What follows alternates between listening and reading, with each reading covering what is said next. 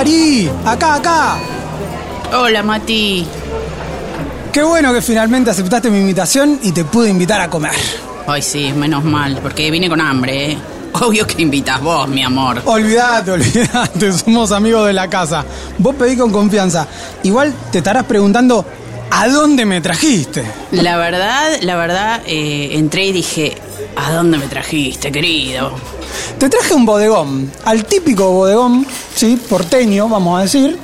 Eh, y me gustaría contarte un poquito las cosas que tiene este lugarcito, porque, como verás, hay bochinche, familias, amigos, amigas por todos lados, niños haciendo quilombo, mozos de profesión que les gusta ser mozos, que no te van a esquivar la mirada cuando los llamás, ¿sí? como pasa en, Eso otros, bueno, en otros lugares. Eh, ¿Viste esa gente que vos le levantás el dedo y el tipo entiende 20 señas distintas? Totalmente, sí, sí, sí, sí. ¿Sí? Es un decodificador de señas este, gastronómicas. Un lenguaje, un Sí. lenguaje propio. Puede ser la cuenta, puede ser eh, recargarme el dulce de leche. Todo con el mismo dedo levantadito. Sí, sí, sí. Tenés eh, cabeza de geniol por todos lados, banderines, camisetas, mucho ruido de plato porque está ahí nomás la cocina, no es Claro, que está acustizada claro, como en claro. otros lugares.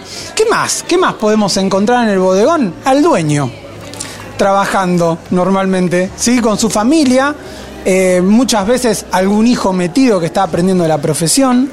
Así que en este lugar donde hay panera de plástico, donde los cubiertos son todos distintos, ¿sí? No hay ningún juego igual, donde hay sifón con sodita y donde se degusta un rico vino entre amigos, acá te traje para hablar de un ícono argentino, para hablar de la milanesa. Eh, ¿Vos me estás diciendo que me vas a dar de comer para que te cuente cosas? Sí, sí, sí, la, la idea de esto es, yo te invito a comer las comidas que a mí me gustan, a cambio de que vos me respondas todas las preguntas que tengo sobre gastronomía argentina. Y mira, si vos me invitas a comer, yo te cuento hasta la lista de novios desde mis 15, así que no, buenísimo. ¿Querés brindar? Dale, ¿Por dale. este encuentro? Sí, dale, dale. Mirá, Dale. Bueno, a darle el vino, porque viste que hay vamos a que darle al relajar, vino, vamos a hay darle que al- relajar. Eh, creo que este va a ser el comienzo de una linda amistad. Así que en este primer encuentro vamos a comer milanga. Bueno, con- así, si empezamos así, eh, lo será. lo Vamos, será. vamos, vamos con Mila, Dale, vamos dale, con Mila. Dale.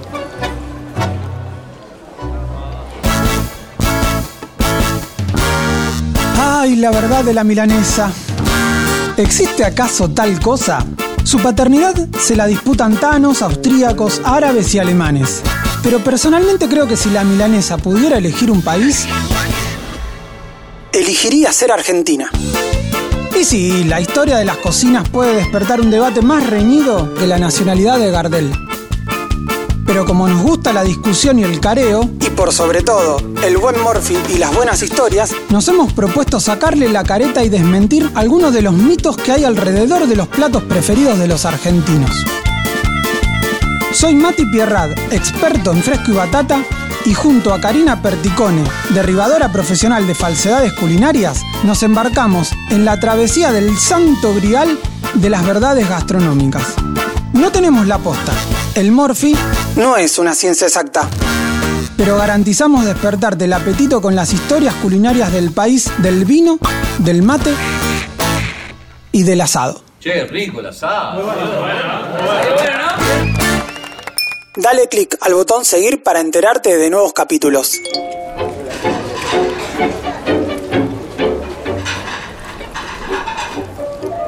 Cari, veo que liquidaste tu mila. ¿Cómo estaba? ¿Cuál mila te tocó? Eh, no, yo a caballo elegí. ¿Estaba rica? Sí, sí, sí, por eso no dejé ni una amiga. Che, yo te quería preguntar, ahora que te tengo acá bien llenita, eh, si sabes cuándo fue el Big Bang, sí, el origen de nuestra milanesa. Eh, no hay un origen de la milanesa. No existe. Eh, no, o sea, claro, no podemos pensar una comida con un origen específico, por lo menos no una comida como la milanesa. Sí hay algunas más tarde que, que sí podemos pensar un lugar y fecha. ¿Y qué se sabe de la milanesa entonces, a ciencia cierta? Eh, a ciencia cierta, poco. Eh, por ejemplo, en 2008, en, en Milano, la- inscribieron a la milanesa como, eh, como producto gastronómico con denominación de origen comunal, basándose en que una periodista gastronómica dijo que en 1134 hubo un banquete donde se sirvió un plato que era lombolos cumpanitio. Mirá vos. ¿No? Este, que la que tiró, la que tiró la tipa. Sí. Se la jugó. Este, eh, esta señora lo sacó de un libro de, de 1824 que a su vez este, lo sacaron, este, ese autor lo sacó de otro libro, de otro libro, de otro libro. El documento ese todavía no lo había visto ninguno de los que escribió ahí. este, ahora sí se sabe que existe ese documento. El tema es que no hay modo, es muy tirado de los pelos, no hay modo de seriamente interpretar lómbolos cumpanitio, que dicen que el, no, que el ómbolo sería ¿no? como la, la feta del- de la espalda del animal, como el bife, este, y, y panitio sería el pan rallado, el empanizado. Eh, bueno, eso es eh, muy poco serio. Muy poco Ningún serio. latinista especialista en latín medieval y de, y de la región te va a decir, sí, te van a decir, la verdad, panitio es un cereal con el que se consumía mucho, el panizo, panizo con Z en castellano, este, Cetaria itálica, nombre actual científico, que se consumía este, mucho a la manera de polenta o en gachas, este, era otra cosa. Eso O es sea- muy tirado de los pelos. O sea, acá que estamos buscando la verdad de la milanesa, no podemos decir que es de origen italiana, ni de origen austríaca, ni de origen francesa, ni no se sabe. Es, Y, eh, es de todos. Yo diría que es de origen, eh, probablemente puede ser de origen italiano, austríaco, francés y de no sé cuántos lugares más, porque mm, no necesariamente hay que buscar un único origen para algunos platos, y la milanesa es uno de los casos, por ejemplo. Eh, los italianos, después de decir eso, de, de contarlo de ese banquete, Sí. dicen que los este, investigadores, algunos, no estaban de acuerdo, o sea, dejaron constancia de que había investigadores que decían, no, esto es un... Esto lo del panicio, el panitium este es una zaraza. Este, pero sí hay una receta de 1855 que son, eh, no, no es este cotoleta, son eh, costoline creo que es la palabra, pero es para, para significar costillitas, este, fritas a la milanesa, que está en el libro de Giuseppe Sorbiati, que un, era un chef muy reconocido, de- ¿no? En ese momento, en, la península, este, y sí es cierto que está esa receta y está, eh, que es la receta de la que tomaron para para este, la, la- la declaración. O sea, sí tiene peso, sí es algo representativo, sí es algo muy de allá.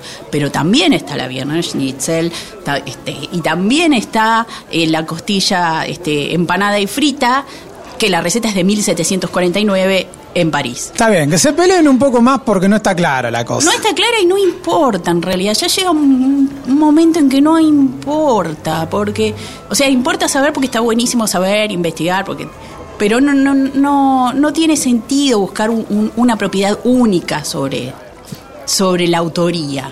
De hecho, la idea de autoría ahí ya es un, Claro, ya te metes en un lío antes de arrancar. pero sí, pero además no, no importa, porque nada, aunque la milanesa la hubieran creado en Alaska, nada va a hacer que la cotoleta a la milanese deje de ser milanesa. Cari, la milanga llega con una furia, digamos, a toda Sudamérica. Pero lo que a mí me interesa es cómo pega acá en Argentina. ¿Cómo es que de repente es el plato tradicional de la Argentina? Eh, si querés ir en orden cronológico, para eso falta. A ver. La primera receta que aparece acá en un recetario escrito por alguien de acá, aparece en la primera publicación específica de cocina de acá, digamos, ¿no? Rioplatense. Eh, porteña, que, que es de 1880. 1880. 1880 es el almanaque de la cocinera argentina, está en la Biblioteca Nacional, en la Sala del Tesoro, por supuesto, porque es muy antiguo. No es un libro, es un almanaque, es como un folletito. Es el primer registro de milanga de nuestras tierras. Claro, y ahí no dice cotoleta ni nada, dice milanesa. Perfecto. Punto. Clarito. Pero la receta, en la receta, es con hueso Ah, mira vos. Y mezcla queso parmesano rallado en el pan y le se fríe en manteca. Se puede freír en grasa o en manteca. Esto es 1880. La autora ya había fallecido en 1871, pero el yerno de ella publica las recetas, es lo saca la editorial Carlos Casavalle, que era la que sacaba a todos los, este, a muchos de, de los popes de la palabra en ese momento. Acá, OJ, lo saca una editorial eh, conocida, con un dueño muy vinculado, pero era un almanaque. Los almanaques, había almanaques de todo. Esa es la primera receta que sabemos que hay acá en nuestras tierras de la milanesa. ¿Vos tenés algún registro de milanesas en otros países que no es Argentina? La milanesa. Si vos te fijas qué pasaba eh, a fin del siglo XIX y a principios del XX, milanesa con papas así, como lo digo, había. En Costa Rica, en El Salvador, en Perú. Jodeme. En México, en. Sí. Fin del siglo XIX, principios del XX, sí, sí, sí. Ahora, eso en otros lugares se fue como perdiendo esa ubicuidad de la milanesa con papas. Y acá no. Y acá quedó. Acá se hizo cada vez más fuerte. Cada vez y para más la década del 30, no me acuerdo exactamente los años, pero deben ser en los primeros años. Sí. Primeros años, que debe ser entre el 30 y el 33, creo, aparecen dos obras de teatro. Una se llama Milanesa, que es el protagonista es un inmigrante italiano casado con una criolla. Mirá, no te Y- la puedo creer. Y era típico, típico este tema de- de- del sainete porteño del momento, ¿no? De, de la época. Que el señor se queja porque la, la señora criolla le hace todo el tiempo milanesa. Por eso se llama milanesa la obra. Y después hay otra que es posterior, que esta creo que es del 33, del 37, estoy con. que Sí. se llama Los Reyes de la Milanesa. En esa obra, y por algo aparece en esa obra así, eh, es usada como sinónimo de cuento del tío. De, de estafa, de embrollo, de. ¿Por qué? Te Porque están engañando. Sí, porque en el, argum- el argumento, ¿cuál es? El plot, como dirían ahora, ¿no? Es, van unos argentinos en un barco a Europa y hay una señora que es, este, se hace pasar por una condesa, no, por una estanciera, este, súper rica, y otro se hace pasar por un conde, y, y- y resulta que al final están todos fingiendo porque todos quieren engancharse a alguien para salvarse. Es la gran estafa. Eh, claro, una cosa así. Y este, la milanesa es eso, es la estafa. ¿No? Esta cosa de. Como vender un buzón. Como vender un buzón. Ahí va, Exacto. mirá vos, Sí, tipo el cuento del tío. Eso. Este, bueno, nada, súper interesante. Ahora, para este momento, década del 30, sí ves las cartas de, de restaurantes que algunas todavía estaban en francés, aunque no fueran, este, aunque tuvieran recetas ya originadas, este, Acá. acá, Sí. ¿no? Pero el nombre se ponía en francés. Y bueno, y aparecen, sí, aparecen. Ahí ya Milanesa. hay milanesa roleta. Ahí hay digamos. milanesa, sí, sí, sí, sí, ahí ya hay un montón de milanesa. Ahora, yo creo que es muy probable que haya llegado primero la receta como parte de, de esas cocinas eh, exógenas, o sea, que vienen de afuera, que vienen a partir de la palabra escrita, impresa. Creo que es mucho más probable eso a que haya llegado como una cosa, ay, los inmigrantes traen la milanesa. y- o sea, seguro que hacían milanesas y qué sé yo, pero De esa mezcla salió. Pero debe, sí, Sí. hay una mezcla, una cosa, una mediación, una mediación de la, de la cocina de escuela, del libro, de la cultura impresa.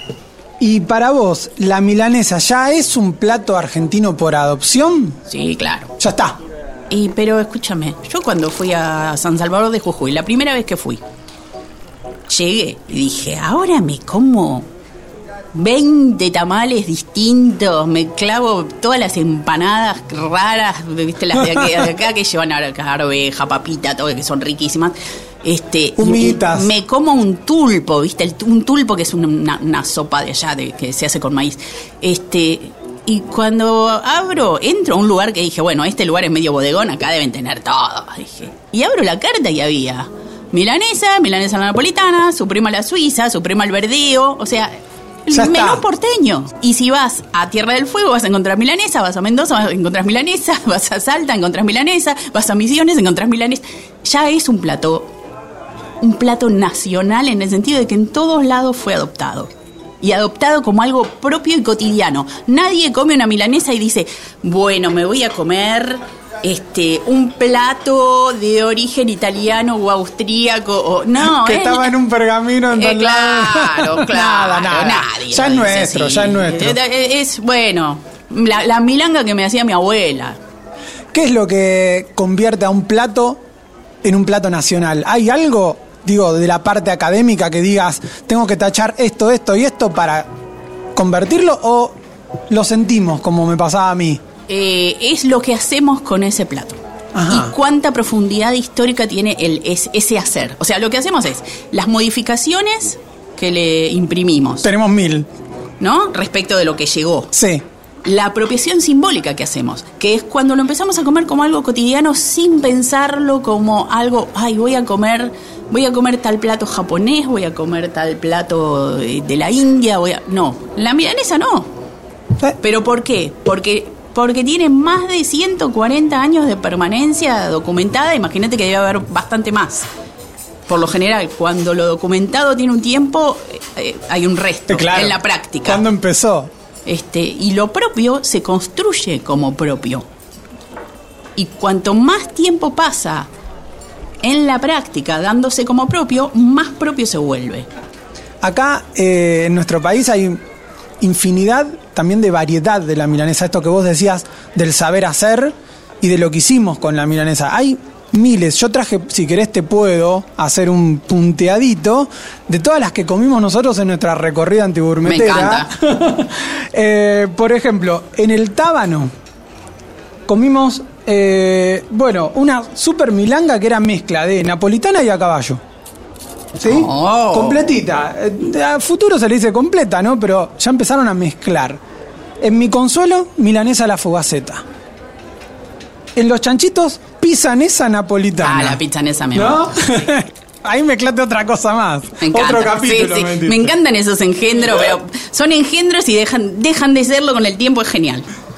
En el alvear, no en el hotel, en el club alvear, sí, eh, milanesa con puré y milanesa con fideos. Está en la carta, así, simple, no tiene nada arriba. Milanesa con puré y con fideos. En el nuevo Castel, suprema a la fugaceta con fritas.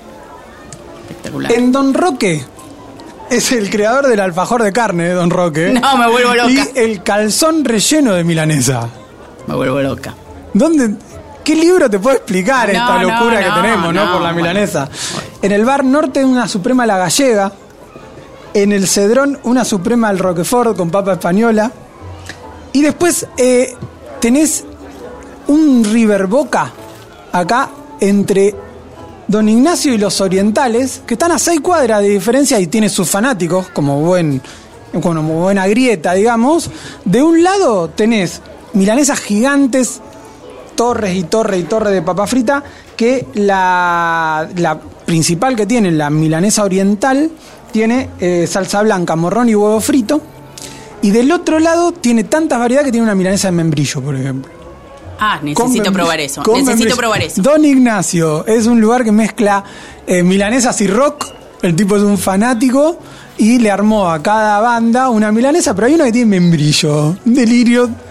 Me encanta. A, eso voy. Es como, ¿cómo no sentir que la milanesa es nuestra cuando tenés ese nivel de apropiación, no? No, no, bueno, eso está bien que eso sucede en, en lo que llamamos el mundo de las exococinas, o sea, las cocinas que no son la de casa de todos los días, pero igual, igual es identitario, de la ciudad, de, de- de Eh, todo. sí. Y cuando empezamos hace 8 o 9 años con esta locura de recorrer bodegones, estaba el concepto de que comer en bodegón era malo. Sí, ¿no? sí, sí, Frito, sí, sí. eh, te vas con olor. Sí, te vas con eh, olor, Están sí. los viejos solamente. Bueno, yo creo que eso ya es un camino superado en, en el sentido de que estamos encontrando todo el tiempo eh, revalorización de esta forma de comer nuestra. En algún momento va a llegar el decir esto es nuestro y nos apropiaremos como corresponde Sí, sí, de sí, la cuestión. totalmente. ¿Cómo estuvo tu milanga, Cari? Buenísima. Gracias por todo lo que me contaste. No, gracias a vos, porque ya te dije, me das de comer, te cuento lo que quieras. Escúchame, ¿te gustó que te traiga a comer? Sí, obvio. Bueno, porque hay muchos capítulos por delante. Me encanta. Bueno. Vamos a ir cambiando los platos. Bueno. Así que gracias, Cari. Bueno, eh, gracias a vos. Yo lo único que te pido es que esto venga con un voucher para ir a alguna clínica de adelgazamiento después, pero después listo. No, no, lo que lo único que me falta decirte es que yo me tengo que ir, así que vos pagá la cuenta. Eh, Nah, nah, bueno, joda, dale, joda, dale. La verdad de la milanesa. Es un podcast original de Brava Cine y El Antigourmet. Sale con la conducción de Mati Pierrad acompañado de Karina Perticone. La idea original y los guiones son de Mercedes Córdoba y de Pablo Diluoso.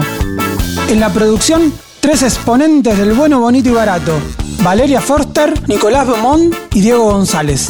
La edición, la musiquita y los condimentos estuvieron a cargo de Diego Rodríguez. La canción del Anti la compuso Pablo Nondedeu. La propina no está incluida, pero con apretar el botón seguir, alcanza y sobra.